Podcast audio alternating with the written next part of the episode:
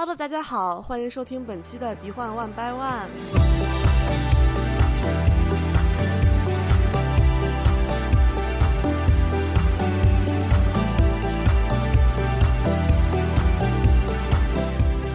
啊，今天呢，我们的节目非常的热闹啊，久违的呢有四个人参与，呃，对于我们这个节目来说，已经是非常多的人了，而且其实也是大家比较熟悉的，之前基本上也是我们几个来做。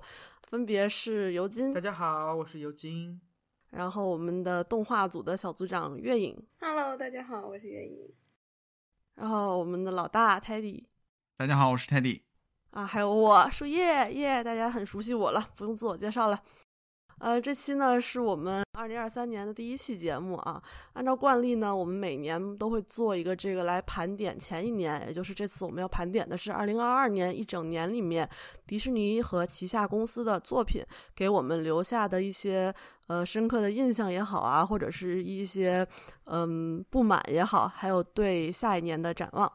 我其实个人去年看不是很多，除了我们前几期节目做过的都都看了之外，就是没有什么特别吸引我想要去看的。嗯，我不知道是嗯，我不知道是就是我错过了一些佳作呀，还是说其实没有错过什么？我也比较好奇大家的评价，然后看有没有什么推荐，我可以后来再去补。嗯，也可以理解啊。我觉得就是整体上去年的这些作品。没有达到我的一个预期，因为上一期节目咱也聊到嘛，就是确实迪士尼最近这两年，你能够从内容上看出它有一定的质量的下滑。然后我其实也是了，再加上去年事儿很多嘛，之前也跟大家介绍了，我们接了一个对吧，非常累的一个项目。然后呢，后来这个工作也是特别忙，然后咱们。说是要准备这期节目的时候，我最近这几天也是疯狂的补了一些剧啊、动画呀之类的啊，然后包括相信前一段时间可能大家也都生病了嘛。我们上一期录完那个播客之后，第二天我就 不行了，然后咱们其他的几位那个像呃树叶跟尤金也是先后中招啊，没办法。而且我觉得就是就这期说话，大家可能会发现我说话就是。可能会有些前言不搭后语的，或者是接不上自己刚刚说的话。我觉得就是没有办法，我努力了，因为就是我发现最近真的脑子就真的跟不上嘴，跟不上脑子了，都没有办法控制。好吧，那我们就从迪士尼的这个动画电影开始吧。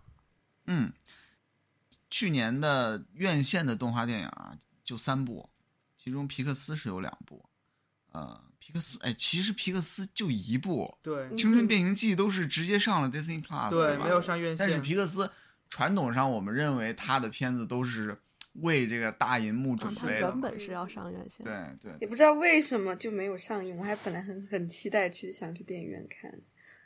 哎，这全怪包正博，全怪上一任 CEO，都是他的错，把他干掉了。《青春变形记》是原创。啊，然后《光年正传》呢是经典 IP 的衍生的作品，嗯，然后迪士尼这边有一部就是呃年底的《奇异世界》，对于我来说最喜欢的，毫无疑问是《青春变形记》。咱们之前也专门聊过这个片子，啊，我觉得它最突出的优点就在于，呃，它的故事性是相对比较强的，而且角色的情感变化呀也都很自然，就是符合。皮克斯一贯的这个讲述故事的风格，而且它最关键的是触及到了一个我们作为中国成长起来的人啊都可以共情的一个话题。对，没错。嗯，青春变形记其实我们之前已经出过一期节目聊过了。然后因为最近它上线了一个 MV，是里面的那个男团 Four Towns 的 Four Towns 那个 Want to Love。这个这个 MV 其实聚焦的是里面电影里面之前有一个比较。带霸凌风格的一个小男孩的追星之路，是叫 Tyler 吧？对，好像是 Tyler。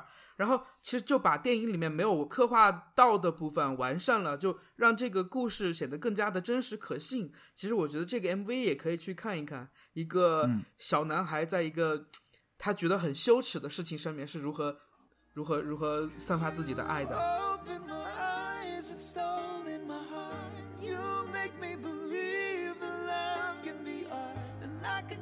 Survive a minute apart. You are my one true love. 这部片子当中的一条情感主线就是母女俩的关系。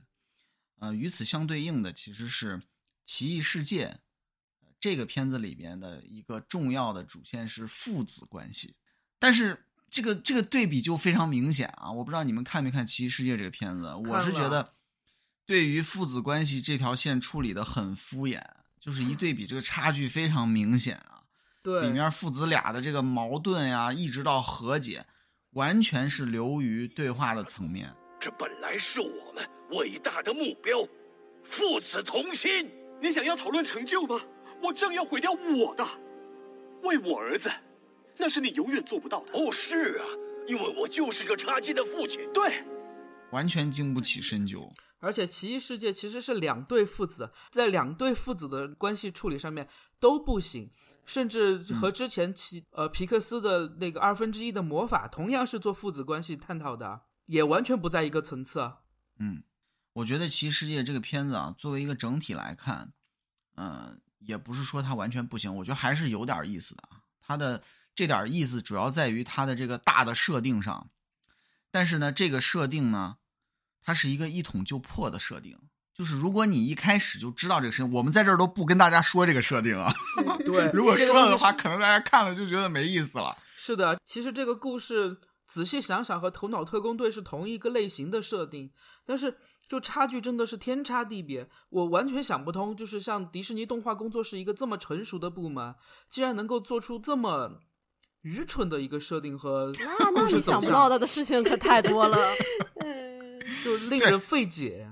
是你刚才提到《头脑特工队》，我一想我也觉得是。但是《头脑特工队》高明的一点就是说，嗯，他提前就把这个设定告诉你了，哎，然后呢，我在这个设定里面又发生了一些意想不到的这个冒险故事，对吧？《奇异世界》这个片子，我一开始看这个预告片的时候，我觉得我天，这太飞了，这个设定太奇了，就是奇到一个你对他没兴趣的程度，就是他太奇怪了。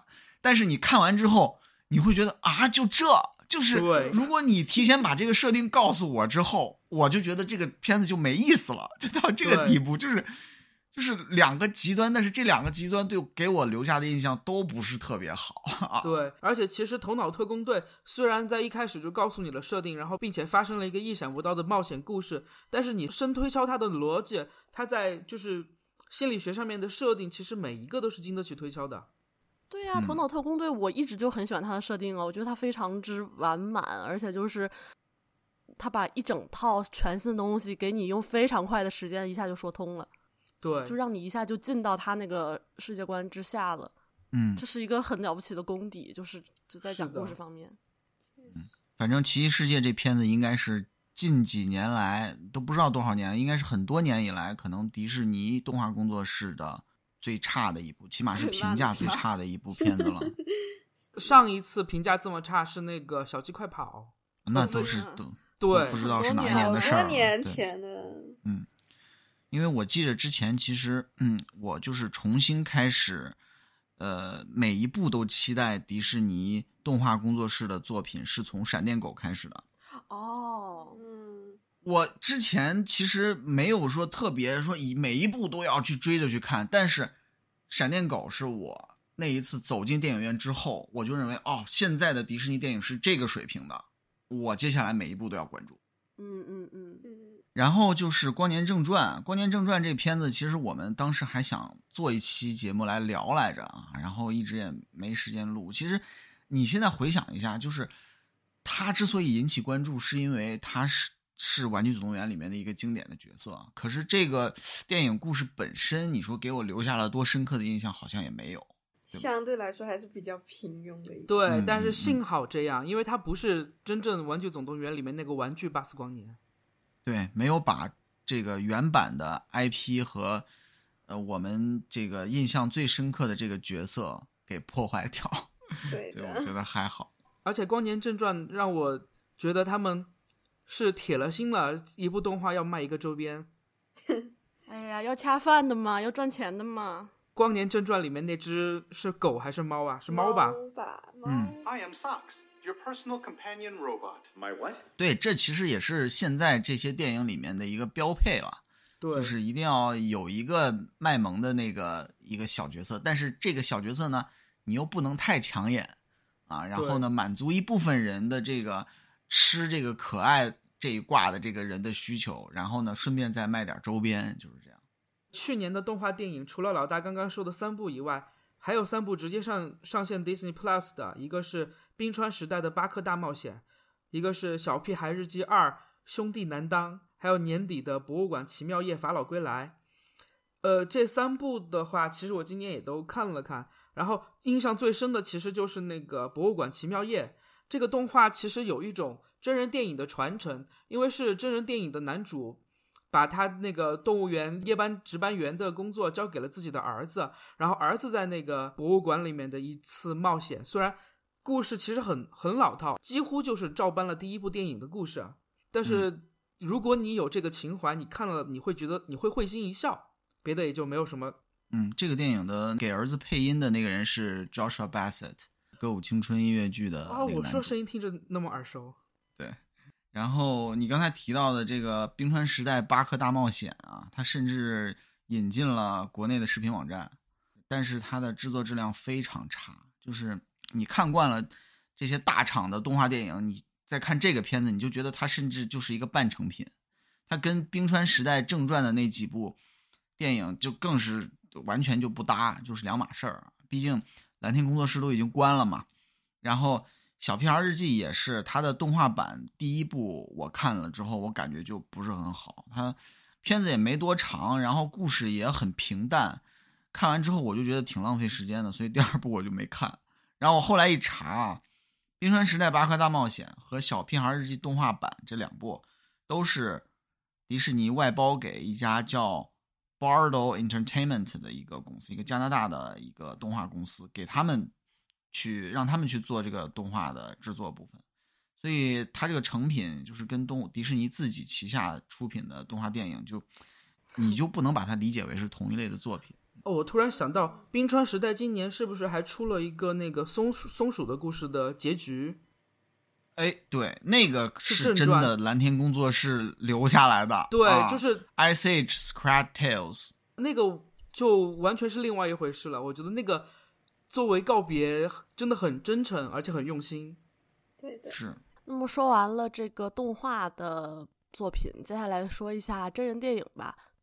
二零二二年，迪士尼旗下的真人电影里面，就是迪士尼这个品牌的所有的电影都是直接上流媒体的，没有一部是在院线上映的。其实我觉得这还挺奇怪的，就是二零二一年的时候还有《黑白魔女库伊拉》，还有《丛林奇航》这两部。然后，二零二二年，其实，在欧美啊这些地区来说，很多地方都逐渐开放了，结果却没有一部上院线的真人电影，这个确实是有点奇怪。但是去年直接上线 Disney Plus 电影其实还挺多的，包括一个新版的《儿女一箩筐》，啊，经典喜剧的一个翻拍版，然后。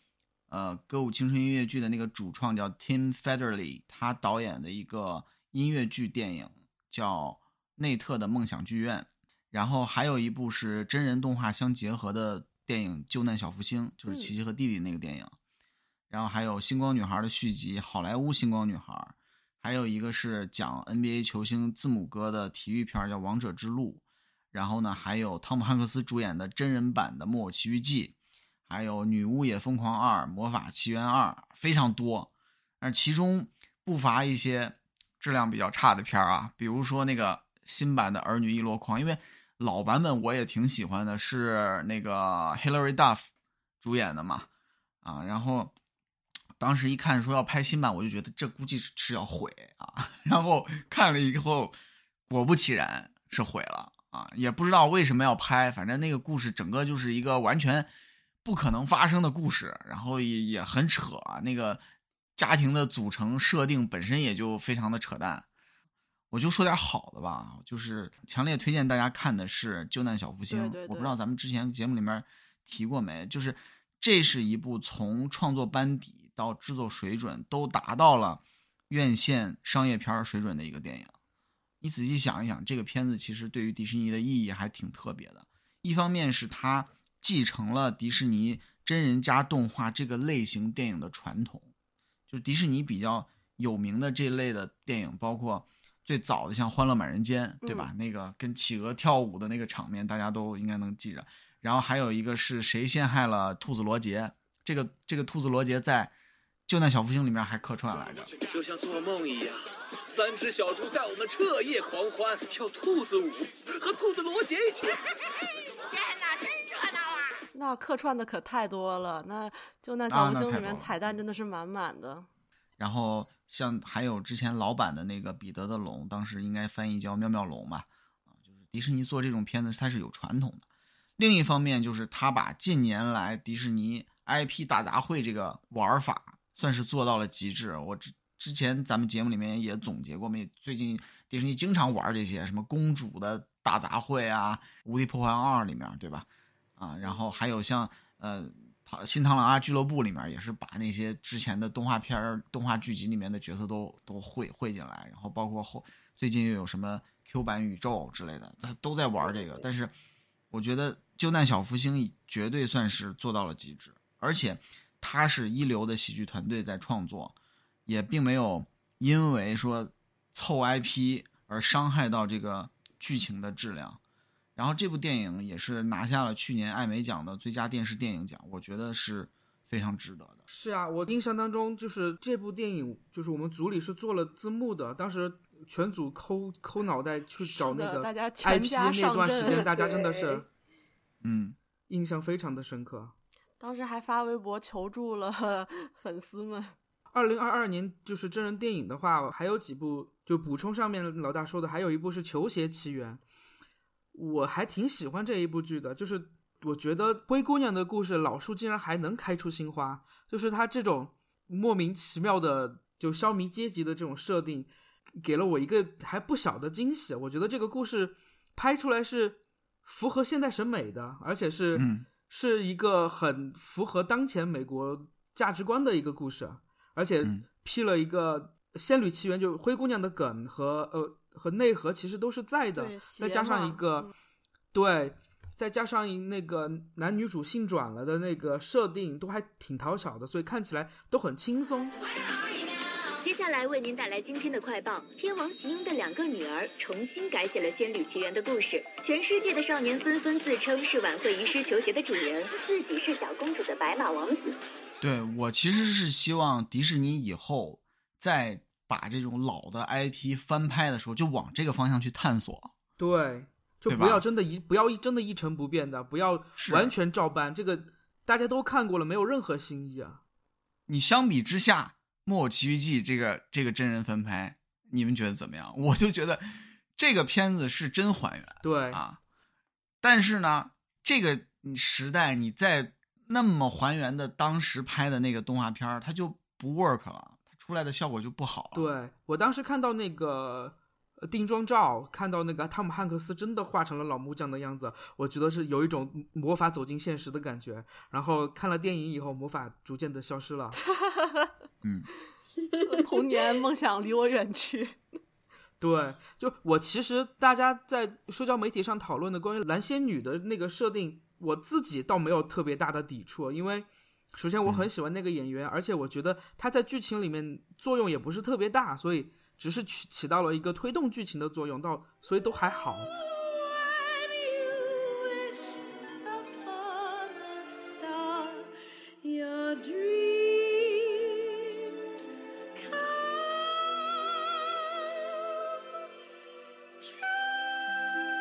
只只是就整体有一种恐怖谷的感觉，然后就非常的难受看着。我不知道那个 Netflix 那个陀螺的匹诺曹你们看了没？还没来得及看呢。我 Netflix 会员过期了。对，就是因为大家好像都觉得那部挺好的，就是同一年有两部这个匹诺曹的故事的电影，但是。迪士尼这部就好像是拍砸了，然后那部就很好，那部我还没来得及看。然后漫威今年的电影其实有三部进了院线，《雷神四：爱与雷霆》，然后《奇异博士二：疯狂的多元宇宙》，还有那个《黑豹二》。这三部除了即将二月一号在那个 Disney Plus 上面上线的《黑豹二》以外，另外两部我是看了的，但是都觉得就是漫威第四阶段的电影，真的一部能打的都不行，就是为了凑角色，为了刀，为了弥弥补复联四带来的创伤，结结果让创伤越来越严重了。而且我觉得就是也没有水花呀，之前漫威上一部电影基本上就是全网讨论呀，然后现在就是完全就无人知道，就无人在意。是的，不是因为国内没上，而且我，但是我觉得之前就算不上，那你像死侍，大家也照样都就基本上每个人都看了呀。是的，而且像那个雷雷神四，现在在网上的讨论度就只有雷神被扒光的那一个镜头啊，确实。对我对那个片子的印象也就那一个镜头，我都不知道那部片子它在讲什么。当你已经在用这种就是下三路噱头来吸引大家的时候，说明你这个电影本身就不够行。而且像比如《奇异博士二》里面那个关于美国小姐的那个设定，其实，在他们要打算走进多元宇宙里面，这个这个角色是绕不开的，因为他的能力就是打开多元宇次元空间。然后，但是在《奇异博士二》里面，他更像是一个倒霉孩子被奇异博士追着跑，然后并没有什么推动剧情和他的人物弧线，完全都没有看到，就不知道后面这个角色会怎么办。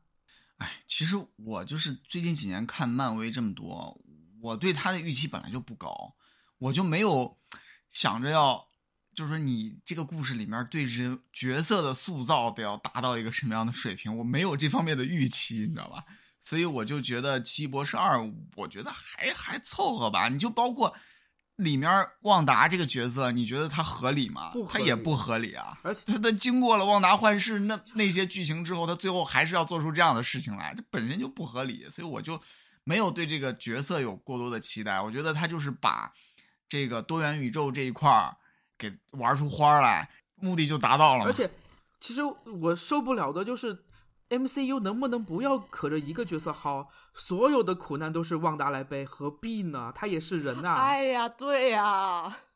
说完那个迪士尼的直系品牌下面的，还有一个最近这两年刚刚被纳入迪士尼旗下的福克斯，今年有一部体量巨大的，目前已经十几亿美元全球票房跻身那个影史票房前十的巨作上映了，《阿凡达二：水之道》。嗯。就虽然虽然知道大家其实私底下都是阿凡提下水道的叫，但是大家其实说归说骂归骂，我估计其实还是有不少人会第一时间去买影院里面比较就是清晰度啊亮度比较高的特效厅去看，因为这个片子如果你不去电影院看，其实都没有什么看的必要，因为。它的画面啊，特效啊，爽是真的爽，但剧情真的拉。如果不是票价这么高，我真的可能中途愤然离席了。不是有一个说法，就是你 花了很高的价钱买了一部烂片的票，如果你就是看完，你不仅损失了票价的钱，你还损失了时间，所以你应该愤然离席。但是我心疼钱，我不行。大家应该大部分都看了吧？就是有一点点小小的剧透，我。看到最后，我似乎又看了一遍《泰坦尼克号》。詹导后来在采访的时候，有记者问他是不是最后的那一段是在致敬《泰坦尼克号》。导演本人说：“我没有致敬，我就是爱拍沉船。”就就导演也是一副摆烂的样子，那就就这样吧。我其实刚转印之后，我就去看了 IMAX。然后我后来因为那个有朋友说他有票马上过期了，我又去看了一遍杜比影院。双重煎熬。也还好啊，就是第二遍的时候，确实看到后面有点坚持不住了。对，尤其又全程戴着那个 N95 口罩。哦，对对对，我就是因为觉得太长了，我就没去。我一听三个小时，我就 算了吧。我觉得之后什么时候分分着看，我也不想坐在电影院里面，就是那样子待待那么久。我觉得这这时间我干点啥不好？而还有一个就是我不相信他们的续集能力。我太喜欢一了，就是一那个时候真的对我影响很大。然后不想破坏那个留给我的好印象，所以我就没有去看。看来我的选择是正确的。我也是，我阿凡达也是看的，我看的还是点映，就是超前，好像提提前了两天。然后，哦，画面肯定特效肯定是很爽的，但就是剧情太俗、太容易预测，而且太长，就就你那种美式霸凌的，哇美式霸凌的情节都有。然后我还听说，就导演还把三和四什么五全都给想好了，也不知道三都已经拍好了，三都已经拍好了，拍好了三已经开始后期制作了，然后他们打算的是五部曲。然后那个导演说要看那个二的票房营收能力啊，那那那现在票房怎么样啊？挺好的，现在票房挺好后劲儿挺足的，对，行。而且国内票房现在已经十四亿人民币了，哇哦，嗯，而且还那个密钥还延期了，延到了二月十四号，延了一个月，所以春节档如果说有人想排还能排，如果上座率高，说不定还能再多拿点票房呢。是的。那大家是真的没得看了呀！对呀，是是真的没得看，连这个都看。国内苦电影久矣，确实，哎，再多说就不礼貌了。那么说完了那个电影长片，接下来就该说一说剧集方面的了。首先就是从这个，呃，主要是漫威啊，从漫威的这个真人剧集说起吧。呃，去年的真人剧集，漫威里面有三部，《月光骑士》、《惊奇少女》和那个《律师女浩克》。呃，这三部我都看了，然后就作为漫威粉，其实对这这三部我都觉得还行。首先，那个月光骑士是我一直非常喜欢的漫威角色，而这次视觉的效果特别的好，就是包括他的变身，包括呃月奇先生，就是两种变身形态，其实他的那个特效啦，包括状态都是不一样的。其实从视觉上是挺享受的，包括他制造的悬疑。但是我看的时候总觉得差了一口气，虽然就是奥斯卡扮演的那个 Mark Spencer 是挺符合我乐心理乐器的形象的，但是我呃我总觉得这个剧到后期有一点疲软，不知道是剧本的原因还是什么东西啊，就是感觉后劲不足。对，嗯，我觉得开头把大家胃口吊起来了，因为第一集太惊艳了，对，然后后面就就就就那个气儿就就下来了，拉垮了。我不是漫画党，但呃，我也不清楚漫画设定是怎么样。但是那个乐器我看了，我我觉得我还是非常喜欢它这个埃及背景的，就是探险故事，我觉得很有意思。我还是蛮喜欢，就是关于揭秘马克过去的部分，就讲他精神分裂的原因。我觉得他的描写还算比较细腻，然后奥斯卡的演技是没得说，很惊艳的。我也特别喜欢这个主演。奥斯卡·艾萨克的表演，他其实就等于一人分饰两角，就很就很好啊。对，嗯。但是其实，在星战里面，我还没有太 get 到，而包括他后来的一些电视电影儿，我都没有特别 get 到他的演技。然后这一部突然让我觉得，哇，他演的真的好厉害啊！嗯。然后第二部的话是《惊奇少女》，其实，在《惊奇少女》在卡马拉起源故事上，其实讲的很清楚。就是他中规中矩的把那个卡马拉是为什么成为惊奇少女，为什么得到超能力的，其实讲得很清楚。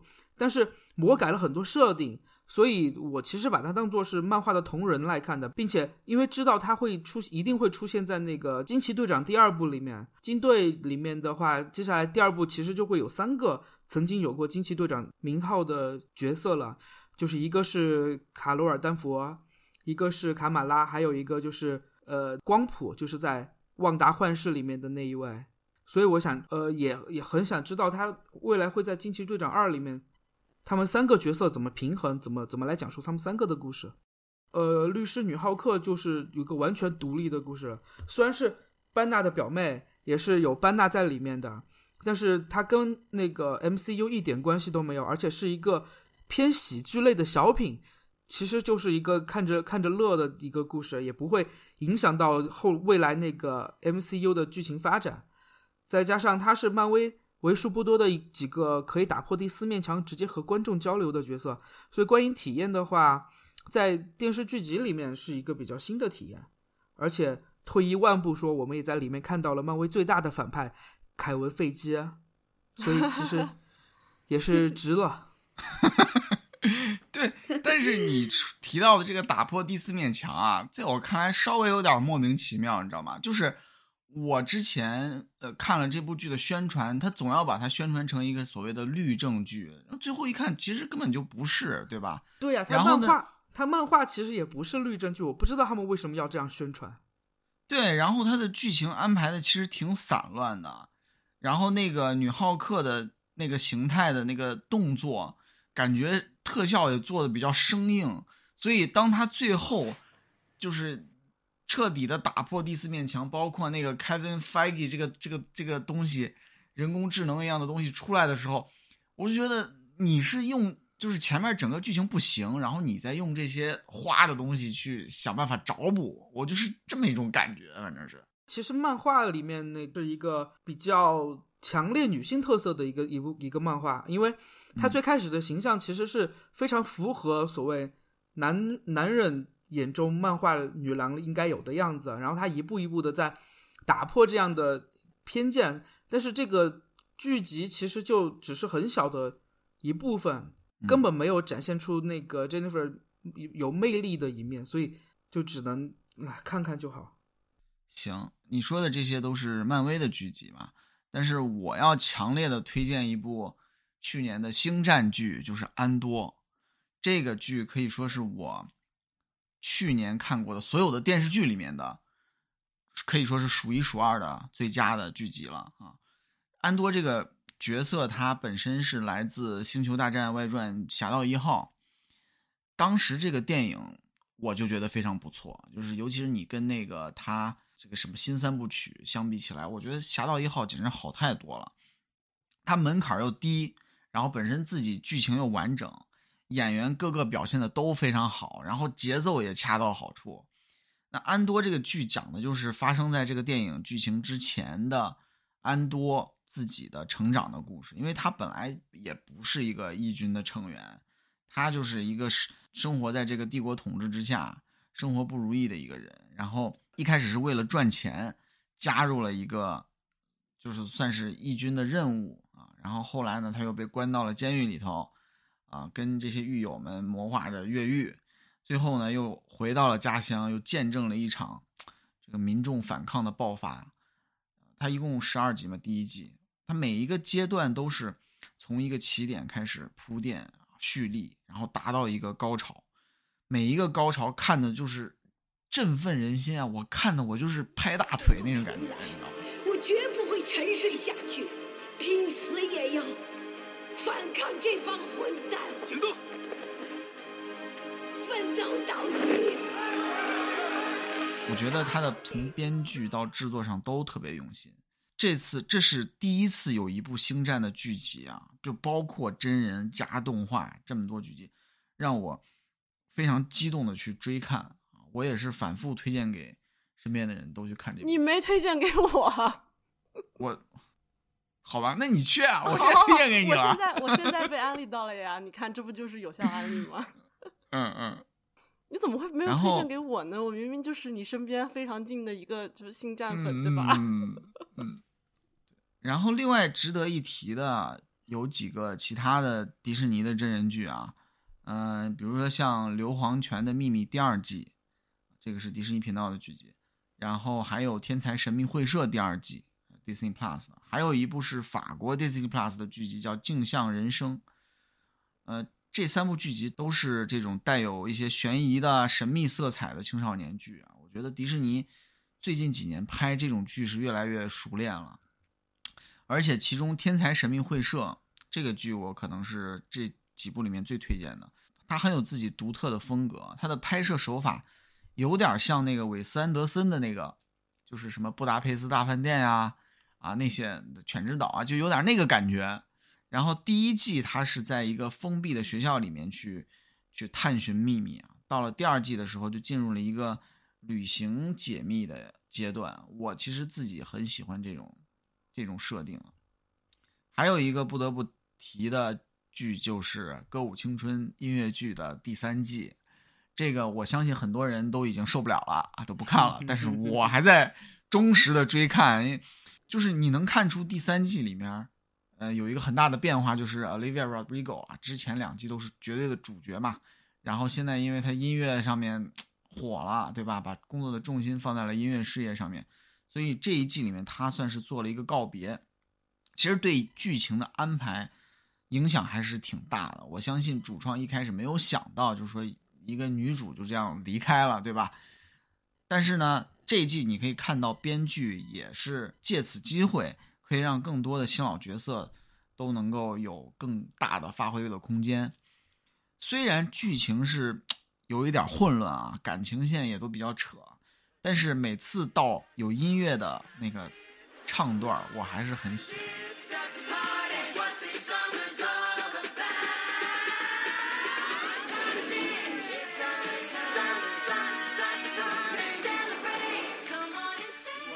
佩服这个 Tim Federle 的才华，因为他本来就是一个音乐剧演员出身嘛，真的是在这个剧里面面对了什么样的局面，他都能挽救的回来啊！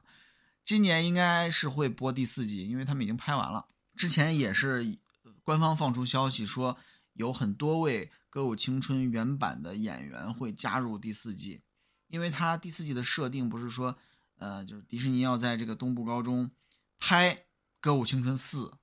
然后就这些演员都回来了，现在还留有一大悬念，就是男女主 Zac Efron 和呃 Vanessa Hudgens 有没有可能回来露脸？他们之前不是各自在自己的社交媒体上面还发过，就是又回到东部高中的照片嘛，所以大家好像都对这个东西有所期待啊。我觉得也不是不可能，按照现在这个走向，很有可能发生的事情。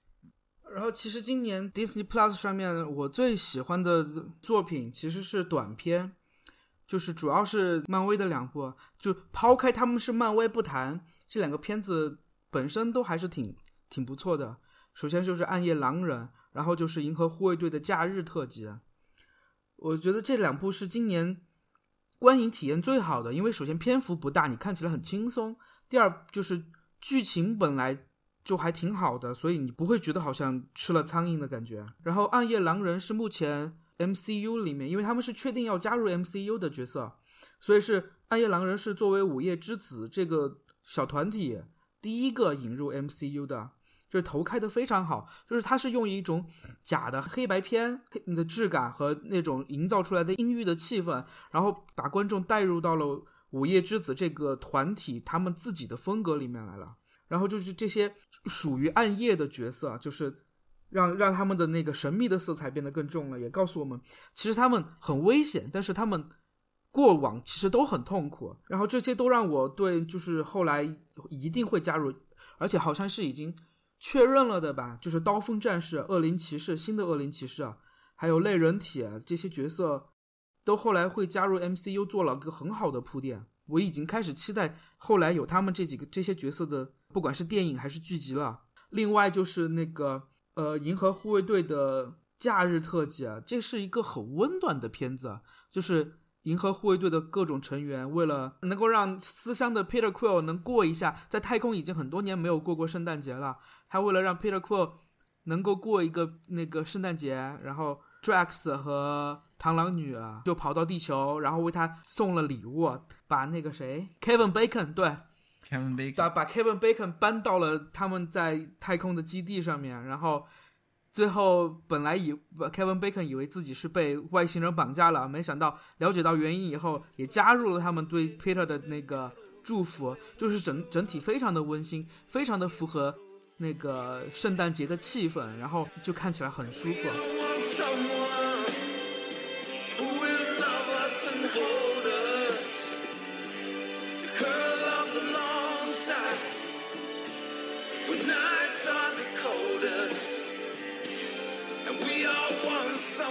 然后另外一部就是嘻哈版的《胡桃夹子》，我完全不知道这个版本这这个玩意儿是在干什么。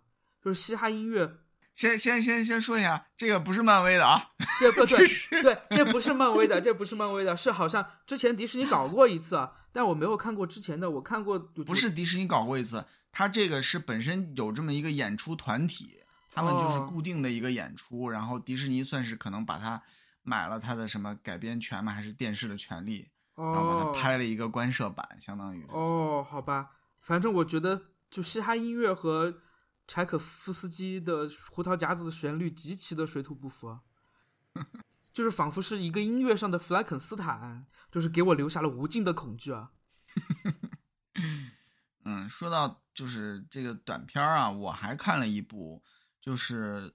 迪士尼的意大利语的一个短片叫《在他们眼中》，这个讲的是一个二战期间发生在天主教女子寄宿小学校里面的一个小故事。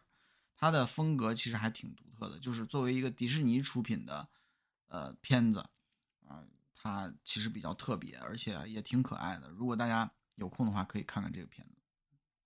那么，终于到了这个大家万众瞩目的动画剧集，接下来就由刚才没有怎么发言的月影，终于来到他的主场，就是这个动画剧集的部分。来吧，聊动画我就不 困了，就来说说大家的老朋友吧，就是《奇幻沼泽》和《猫头鹰魔法社》。然后今年《奇幻沼泽》是第三季完结了呀。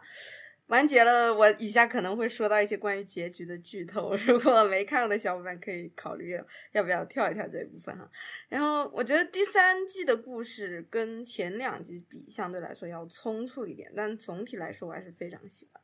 就倒数两集，它的打戏是非常精彩的，就是小安就是变身超级赛亚人，然后放了一段 Black Pink 的歌曲，就就感觉被安利到了这个这个。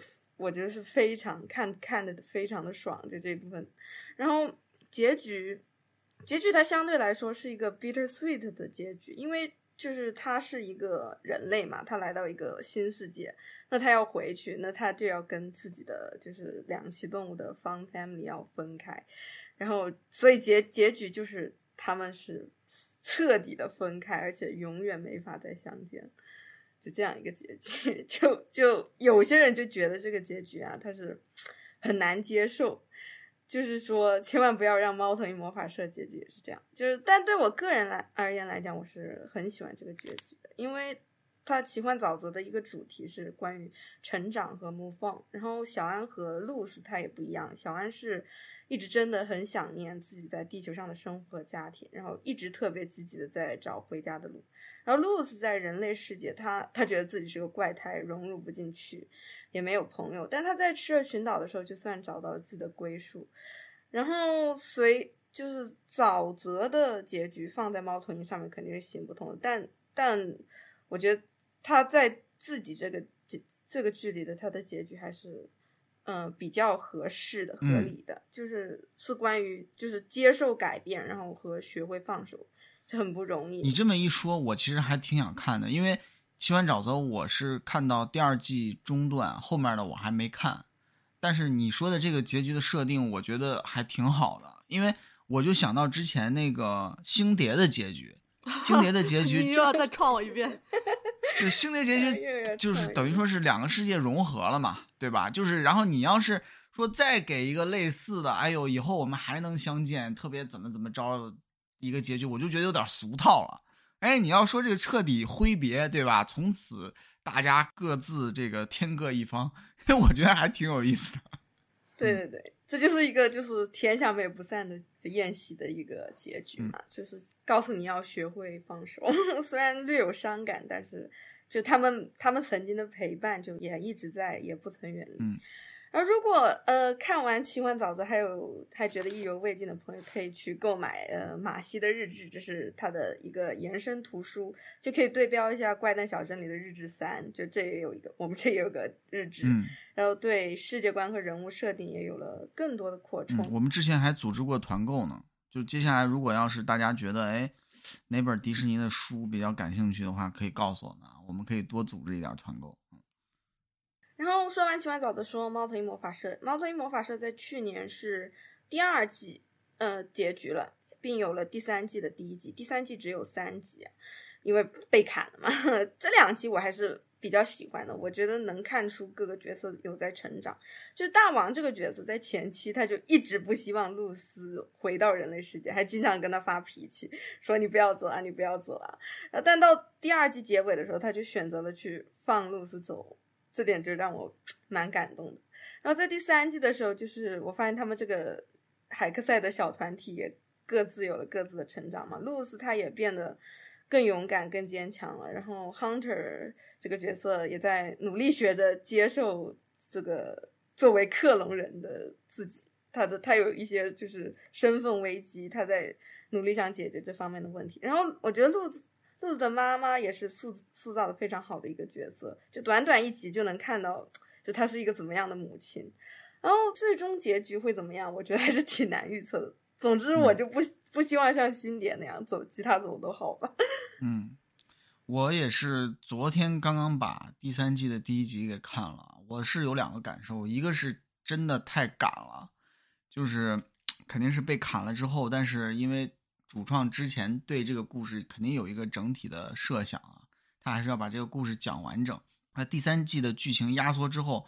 我感觉这一集可能能讲之前四五集的内容吧，里面有很多的那种日常的剧情，它都只能是用混剪的方式，甚至是融入片头片尾来做一个交代。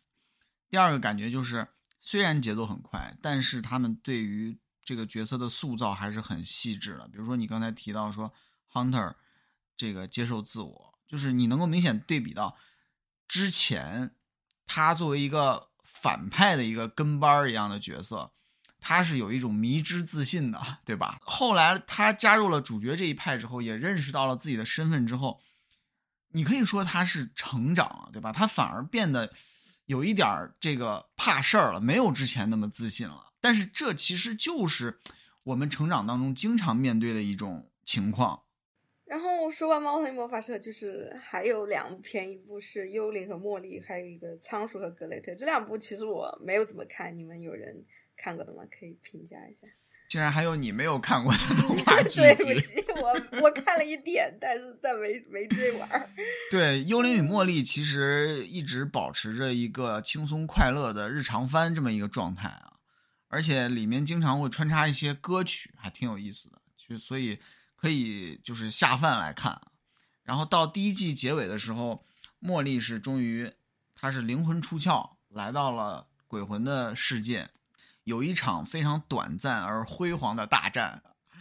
然后第二季应该也是今年会播出，但是第一季的这个结尾，甚至连任何一个悬念什么的都没有留下，所以我不知道第二季的剧情和这个风格会不会有什么改变啊？可以观察一下。然后。呃，仓鼠与格雷特这个片子我也就光看了个开头，就前两集。它是小飞哥与小佛的主创 Dan Povenmire 的作品，所以它的风格还是非常明显的，跟飞哥与小佛呀，还有那个麦罗墨菲定律都是设定在同一个世界观当中的。前两天迪士尼还发布消息说，这个主创 Dan Povenmire 会为迪士尼制作飞哥与小佛的续集，有四十集。然后还有《仓鼠与格雷特》也续订了第二季，所以看起来就是迪士尼还是很重视他的作品和他的才华。嗯，然后上面这些片子就是大家都对这些角色应该也蛮熟悉的。然后迪士尼还出了一个小剧集叫《Q 版宇宙 Chibiverse》，这应该也是去年更新的动画剧集。就就是它之前是一直有个 Q 版短片在的，然后它就变成了一个 Q 版长片。我觉得还是蛮有意思的，就是。迪士尼把就是各种动画人物都放在一起进行一些轻松向的互动，这种联动我看的也蛮开心，也很可爱，就可以推荐大家去看一看。但是它这个所谓的 Chibiverse 这个剧集啊，里面那个短片都是之前已经放出来过的，所以只有那个串场是新的。呃，除了迪士尼频道的这些动画剧集之外，Disney Plus 还上线了三部就是动画电影的衍生的剧集。分别是大白，还有疯狂动物城大小事，还有一个是赛车总动员之公路旅行，都比较短。尤其是前两部呢，都是迪士尼动画工作室制作的剧集。呃，这应该也算是迪士尼动画工作室首次做这样的尝试嘛？可以说是形式大于内容，毕竟还是没有脱离电影 IP 本身啊。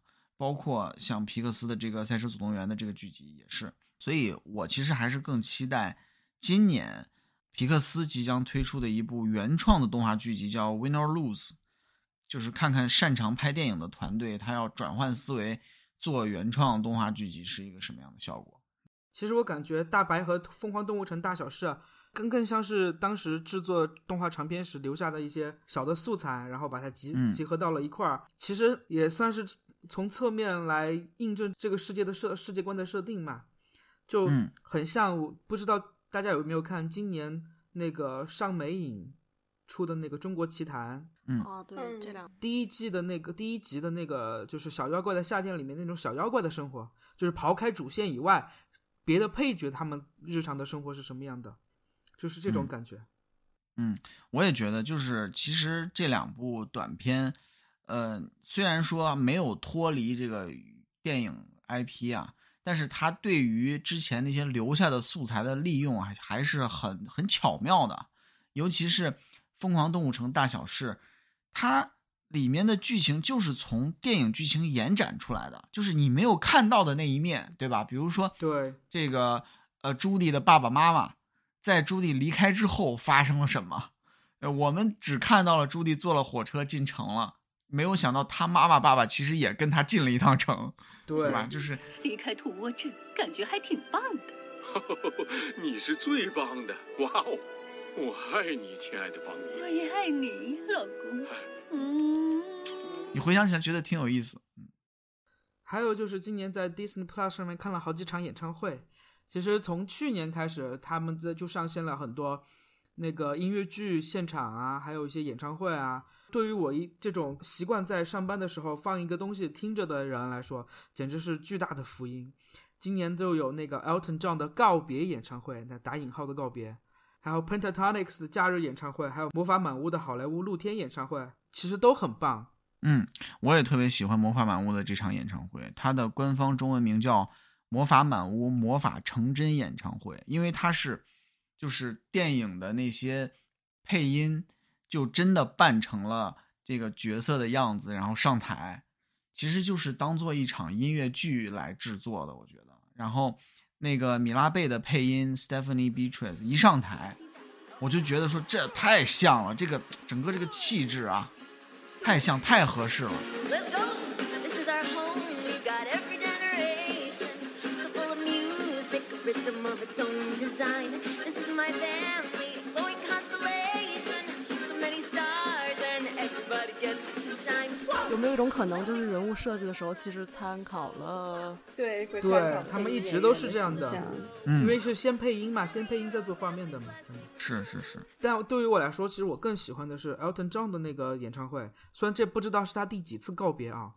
但是反正又他又声称是自己的退休演唱会嘛。因为我其实对 Elton John 很喜欢，除了那个狮子王以外，我很喜欢他。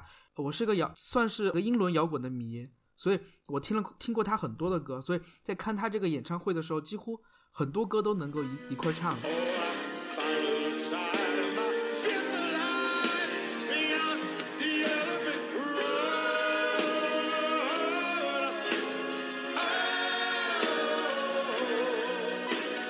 而且你想想，去年的大姑妈已经七十五岁高龄了，依然在舞台上就是保持着非常高的演唱水准，就很难得。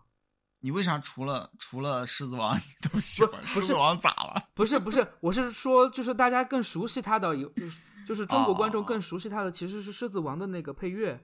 我是说，除了狮子王以外，我还听了他很多的歌。嗯嗯嗯，对，我相信其实今年的 Disney Plus 上还会有更多的这种演唱会类的节目上线啊，因为它很显然已经成为 Disney Plus 的一个固定的品类了。我是特别希望今年。趁着《冰雪奇缘》上映十周年，赶紧办一场《冰雪奇缘》的好莱坞露天演唱会，因为你说这这个时间多合适，对吧？十周年，尤其疫情之前，我就记着看 Kristen Bell 采访的时候，他就提到过这个事儿，就说他们内部已经讨论了，就是准备要办。当时就觉得马上就能办了，结果一直到现在都没办。当时是这么回事儿，他们其实在聊，是因为那个《冰雪奇缘》的音乐剧上演了。嗯，对，然后他们就是因为很多观众希望他们原班就是电影配音演员嘛来一次，他们是在商量那个事情，然后可能被疫情耽误了吧？因为毕竟疫情刚开始的时候确实影响很大。嗯，希望我给他们出这个点子啊，希望 他们今今年赶紧办。对。好的，那么既然大家基本上都总结完了二零二二年的所有的作品，那么接下来可以稍微说一下对今年二零二三年的一些期待。那么就是从动画电影开始吧。呃，今年那个动画电影的话，好像皮克斯和迪士尼动画工作室应该至少是各有一部吧。皮克斯的那个《疯狂元素城》前一段时间好像是。公布了一些概念概念预告，是吧？嗯，预告片已经有了吧？对，然后迪士尼动画工作室的 Wish 就应该是一百周年的纪念电影，献礼片了，献礼片了。对，就是呃，希望真的好好弄，好好弄，我求求他们了，嗯，好好把故事线理出来，不要不要为了献礼而献礼啊。对，这个我也很担心，因为咱们在那个 D Twenty Three Expo 那期的时候也说了嘛，就是很期待这个 Wish。但是我是真的害怕说，为了庆祝一百周年搞这么一个设定，硬凑一个故事。而且你看，他定档的这个时间是十一月二十二号，他这个迪士尼动画工作室成立就是十月吧，好像是。你甚至连这个推迟档期的余地都没有。你说有的时候迪士尼的动画电影吧，因为制作周期的问题，对吧？来不及了，往后推个半年啥的，你这没法推了。你再往后推，赶不上一百周年了，对吧？而且迪士尼动画工作室经过《奇异世界》这一遭，我觉得他不能，他经不起连续的第二次打击了。然后还有就是皮克斯的《疯狂元素城》，我求求不要再祭天了，一定要能够上院线啊！这个我觉得应该没什么问题。现在他已经没有理由再再上电。对，然后还有就是真人电影方面啊，我其实。之前也提过啊，继续谨慎期待小美人鱼的真人版。我就是对这个选角完全我没有任何的呃成见，我只是害怕他又犯之前动画翻拍真人的一些错误啊，所以希望他这部能能处理好。然后另外就是漫威的《银河护卫队三》，作为滚导 James Gunn 的漫威告别演出吧，也挺期待的。我比较。唉，也谈不上期待吧。我希望能够好看到一部好好弄的小飞侠的真人版。嗯，然后还有就是蚁人三，然后还有一个就是我很期待的，就是关于斯丹利老爷子的纪录片，能够带大家回顾一下老爷子的一生，他曾经传奇的一生。另外，我还想补充一下，有几部也值得关注啊，就是有可能给我们会带来惊喜的几部 Disney Plus 的电影。一部是叫《舞会盟约》（Prom Pact），这个是呃之前安迪麦克的主演 Peyton Elizabeth Lee，他扮演一个成绩还不错的高中生叫 Mandy，他为了申请哈佛，不得不跟一个家里有权势的体育生套近乎。然后呢，他还有一个好友，呃，是这个僵少年僵尸的主演 Milo Manheim，这是他的一个好朋友。就你听这这三个设定。你基本上你就知道这个 剧情是是什么走向了，对吧？但是我还是对这种青春片比较感兴趣，看一下这个片子有没有可能给我们带来惊喜。哎，我也一直很喜欢这种青春片，但是去年那个《少少年僵尸三》就是给我搞得有点 PTSD 了，我有点，我我还是会持续观望吧。我觉得当就是迪士尼频道的片子拍到第三部的时候啊，它就是为了维持热度。就是你对它的那个质量不能有太高的期待了，知道吧？他要么是为了赚钱，要么是为了维持热度。你想一想，之前《歌舞青春三》是怎么处理？但《歌舞青春三》好歹有两首好听的歌啊！啊啊啊！那是那个《少年僵尸三》的歌确实不是特别行。然后第二个是有一部体育题材的电影叫《Chun Can Dunk》，就是你一看这名字，它就是说一个华裔打篮球的故事。这个他的导演也是一个华裔导演，叫邵静一，不知道会拍成什么样子。然后第三个就是后羿系列的一个续集，叫《Descendants 的 Pocket Watch》，之前也提到过，是跟《爱丽丝梦游仙境》的那个白兔的怀表有关系。这个系列毕竟也是迪士尼频道打造出一个大 IP 嘛，之前的原班人马基本上都离开迪士尼了，甚至还有人已经离开人世了，所以就是。想延续之前的，这很显然他拍这个片子就是不放弃这个大 IP，对吧？但是他想延续之前的热度，我觉得也是有难度。说完真人电影，我就接着说真人剧集这一块吧。这块首先有一个最近可能大家也会了解到相关资讯的一个剧，就是今年春季将会在 Disney Plus 开播的一个剧，叫《美声中国人》（American Born Chinese）。它的讲述的故事是。一个华裔的男孩叫王锦，他认识了一位，呃，在中国出生的来到美国的学生，然后呢，随后他就被带入到了一个超自然的世界，在这个世界里面，有杨紫琼扮演的观音菩萨和吴彦祖扮演的美猴王。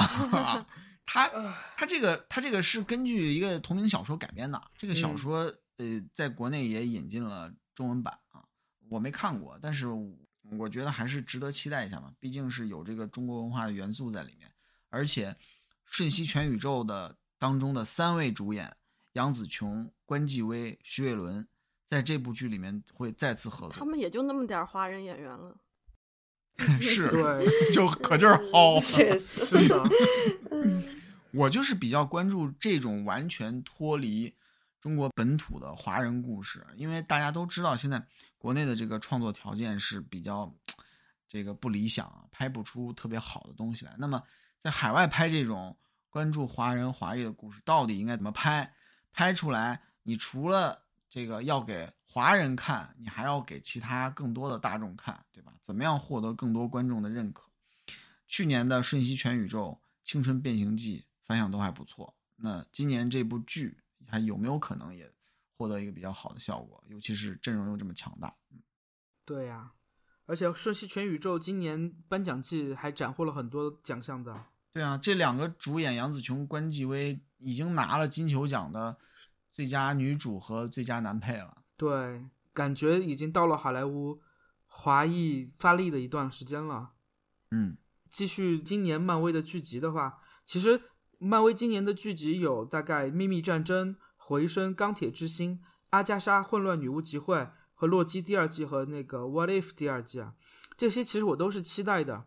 因为秘密战争是一个非常重要的大事件，然后是关于克苏鲁人打算侵占地球的一个故事啊。然后回声是在鹰眼那个剧集里面的那个反派，然后钢铁之心已经在黑豹二里面露露脸了。然后阿加莎是旺达与幻视的一个延延展，洛基的第二季，What If 的第二季都是。头一季反响非常好的剧集，就他们要么是大事件，要么是重要的接班人，要么是前作的完成度非常高，然后能保持热度。就是我，所以我很好奇，就是这一系列的看起来比较重磅的剧集，能不能续写 D Disney Plus 开通的第一年，漫威电视剧大热的那一段传奇。说完了真人剧集，我们来谈谈今年会有哪些动画剧集。呃，那下周的春节就是《猫头鹰魔法手》第三季的第二季就要更新了。然后这部剧不出意外的话，也在四月份会迎来完结啊，我个人是非常舍不得的呀。然后，另外今年迪士尼频道还会开播一部新的动画剧集《Kif》，嗯，它设定在一个动物和神奇生物共存的世界，主角是一名名叫 Kif 的乐观松鼠。他和最好的朋友兔子 Barry 一起应对学校、感情和奇特的社区中发生的事。然后，另一部迪士尼频道的新动画剧集《Haley's On It》，主角是一个生性害怕冒险的女孩，但她为了拯救世界，要完成一张清单上的很多冒险。嗯，另外就是二月十号，马上会在迪士尼频道开播一部漫威漫画改编的动画剧集《月亮女孩与恶魔恐龙》。这个剧集讲述的是十三岁的女孩叫 Lunella Lafayette，就是这个月亮女孩，和一个重达十吨的霸王龙——恶魔恐龙一起保卫纽约下东区的故事。还有动画剧集的话，我我看到那个他们就是列出来的清单里面有那个《X 战警》九七的那个重置，这是我的童年，我小时候很爱看这一段，也是我喜欢上《X 战警》这个系列的一个起点吧。我。我会期待，还有一部就是以《公主与青蛙》这一部迪士尼动画工作室的动画的女主 Tiana 为名的一部动画剧，应该是会讲述他他跟哪位王子婚后的冒险故事吧。希望能够像《长发公主》的动画剧集一样精彩。我我作为公主粉很期待。嗯，但是我有点担心，就是它会不会还是一个比较短的形式，就是因为。那个《魔法奇缘》的那个动画剧集，它是等于是迪士尼电视动画工作室做的嘛，它就可以做的比较长。然后迪士尼动画工作室，因为它主要的业务还是做电影，所以不知道它这个这个剧集会是一个什么样的形态啊？期待一下。我以为这一部会是那个电视动画工作室做，因为他们其实好多衍生的动画剧其实都是电视动画工作室。这部是动画工作室自己做。哦，那有可能就是哦，那会不会是提安娜开餐厅的日常啊？有可能，有可能，真有可能。哦，那期待一下吧，不知道到时候出来是什么效果。嗯嗯嗯，对，其实说到这儿啊，咱们基本上内容这块儿就总结的差不多了，也展望的差不多了。嗯，除了这些之外，我其实还比较关注就是迪士尼一百周年的一些安排。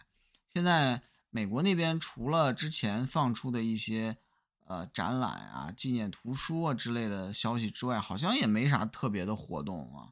国内是陆续开始了一些相关的活动，比如说前段时间去三里屯儿，他那边办了一个那种快闪的那种展，放了几个角色的雕塑，然后好像还在长白山有一个米奇的雪雕，好像是有这么一个活动，所以很期待有一些相关的内容的计划的出。除了咱们聊到的 Wish 之外，另外就是希望能有一些粉丝能够参与进去的活动。这个主要就是看迪士尼中国这边给不给力了啊。然后，另外今年也可以出境游了嘛，还是很想出去转转。对，你看这两天我不是也发了两条微博，就是说香港迪士尼的这个事儿。嗯，我看他们那个就是冰雪奇缘 Arendelle 的那个那个那个区域还建得很漂亮。嗯，已经建差不多了，不知道今年能不能开。起码还是可以去看看香港迪士尼乐园的那个新城堡，对啊，挺高的，而且他们这个城堡也可以做那个夜间的灯光秀了。